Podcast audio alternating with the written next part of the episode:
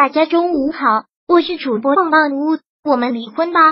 预告片里，面对出轨的老公，顾佳平淡的说出这句话，他的眼里没了爱意和温柔，更多是绝望和痛恨。他没有歇斯底里，而是克制地面对这个结果。三十而已里，三个女人面对情感都狼狈过。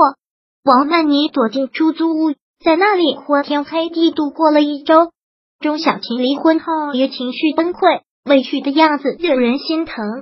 唯独顾家不动声色，默默消化了屈辱。他不是不难过，只是因为怕吓到孩子。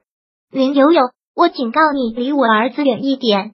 很多人说顾家是上剧女主，他怒怼傅太圈，扇小三耳光，雷厉风行，说到做到。但面对孩子的时候，他却有最柔软的一面。他为了儿子上学放下面子，为了保护儿子咽下委屈。那个顾家就已经死了。我是徐子言的妈妈。女人成为母亲后会变坚硬，也拥有了软肋。这几天也有当新综艺，许久未见的大 S 出镜了。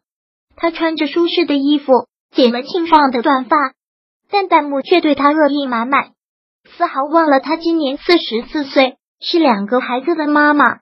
大 S 说，她最在意的是有没有做好一个合格的妈妈。太爱自己的孩子了，对事业也没那么看重。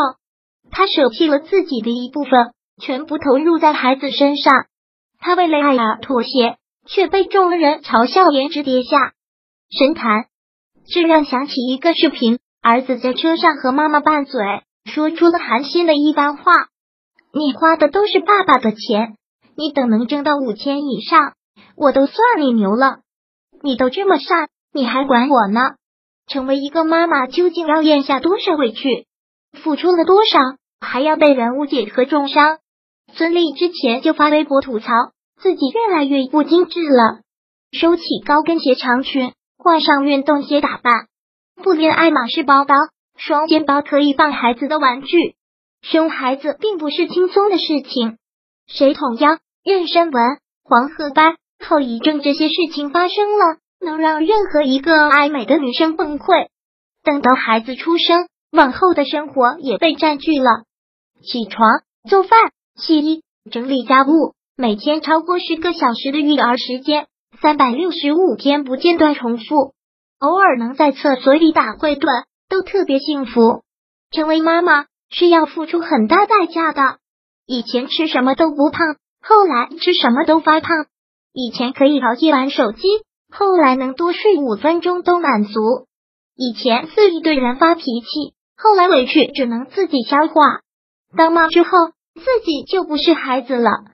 白天是写字楼里妆容精致、忙里忙外女白领，回到家面对孩子的调皮捣蛋，却能气得脑袋发晕。越来越少参与社交。朋友圈内容也寥寥无几。以前出门都花时间化妆搭配衣服，现在出门都是准备娃的东西：奶瓶、尿布、围嘴。人到中年，一睁眼全是要依靠他的人，而没有他可以依靠的人。女人生了孩子，才知道你过去吃过的苦根本不够苦。事业和家庭不能兼顾，但又不能不顾，两者之间。不论你做出哪种选择，你都会有得有失。慢慢跟爱人的话题越来越少，孩子越来越叛逆，脸上皱纹越来越多。在家对婆婆对孩子是罪人，在公司对老板是罪人。